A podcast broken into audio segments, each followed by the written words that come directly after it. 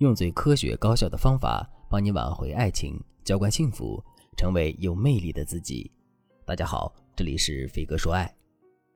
都说爱美之心，人皆有之，尤其是在恋爱脱单的道路上，很多人都觉得男人是视觉动物，他们眼睛里只能看到美女，而那些长相普通的女孩子只能成为背景板。真相到底是什么呢？今天这堂课，我就来和大家一起寻找答案。美丽是很多女生终身的课题，从青春期开始，直到她归入尘土，她的一生都在为美丽奋斗。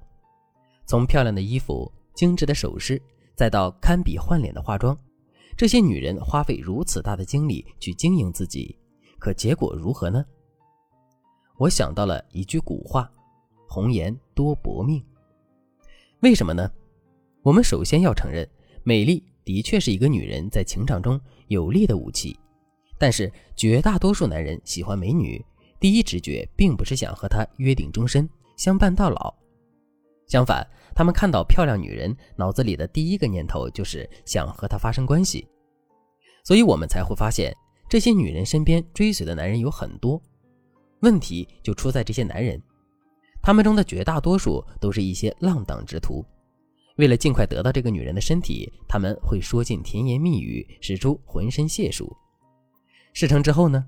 如果他可以继续低成本的占有这个女人，也许还会陪着女孩玩一玩。可如果他发现维系这段关系要付出很多的话，也许第二天他就直接消失人海了。那有人就会问了：那优秀的男人哪里去了呢？那还用问吗？当然是被优秀的女孩子给挑走了呗。不过，优秀的女孩子可不等同于美丽的女孩子。下面我就来通过学员小英逆袭的真实案例，来给大家分享两个魅力修炼的小妙招。小英长相普通，用她自己的话来说呢，就是掉进人堆里都找不到的那种女生。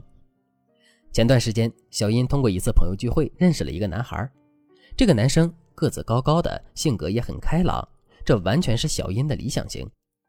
可是小英她太自卑了，尤其是在一个这么优秀的男生面前，她觉得自己就像是一个透明人。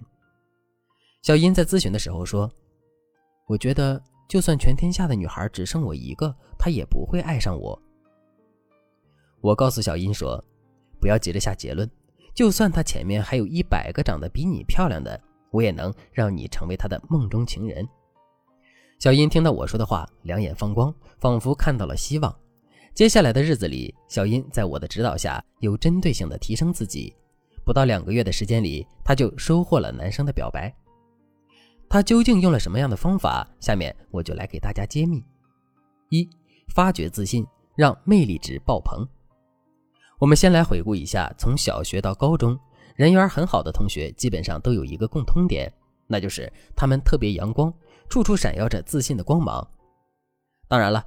有些姑娘可能个性火爆，一点就着，或者待人冷漠，处事消极。这些极端的个性可能也会短暂的勾起男生的好奇，但是在这之后，给别人带来的往往是无穷无尽的心理压力。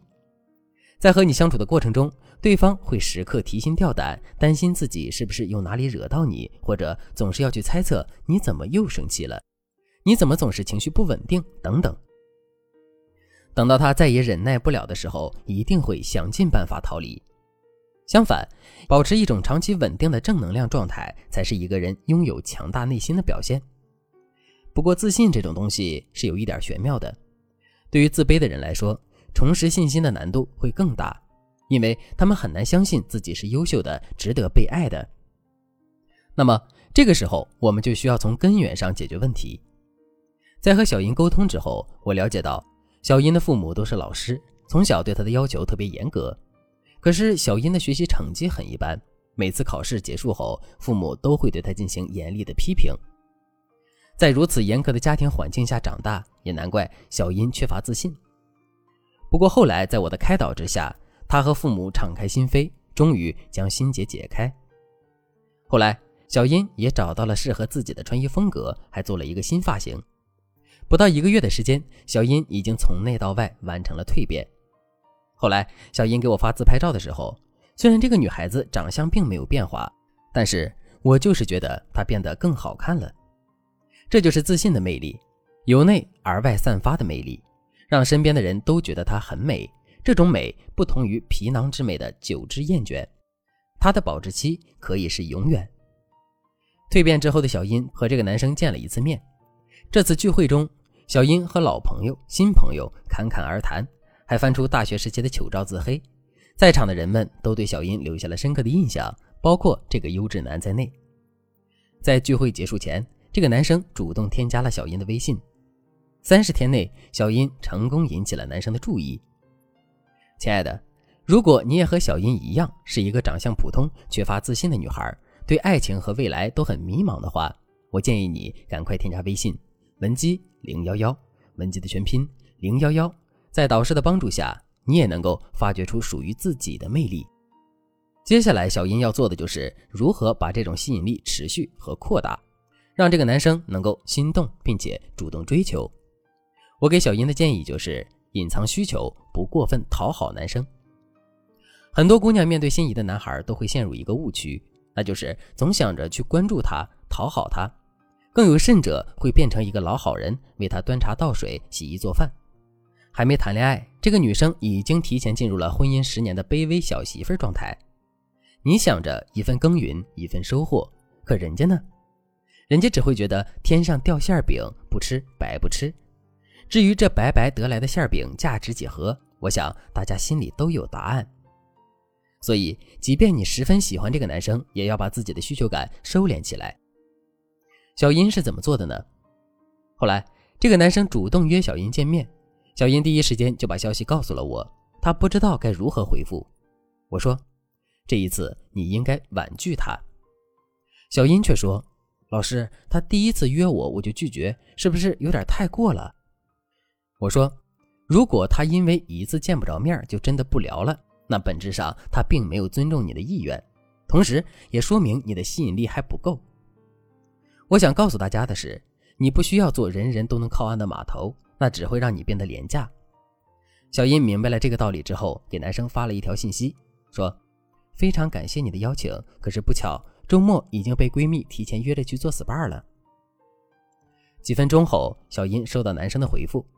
没关系，那下次我就先提前预定了。又过了一个星期，小英和男生终于见面了。在这次约会中，小英用我教给她的聊天技巧，一步步引导男生来追求自己。在来到问鸡说爱的第六十天，小英收到了男生的鲜花和告白。不到两个月的时间里，小英完成了自我蜕变，也成功的和男神牵手了。如果你想知道小英在聊天中是如何引导男生的，那就赶快添加微信。文姬零幺幺，文姬的全拼零幺幺，我们的导师帮你揭开谜底。好了，今天的内容就到这里了，我们下期再见。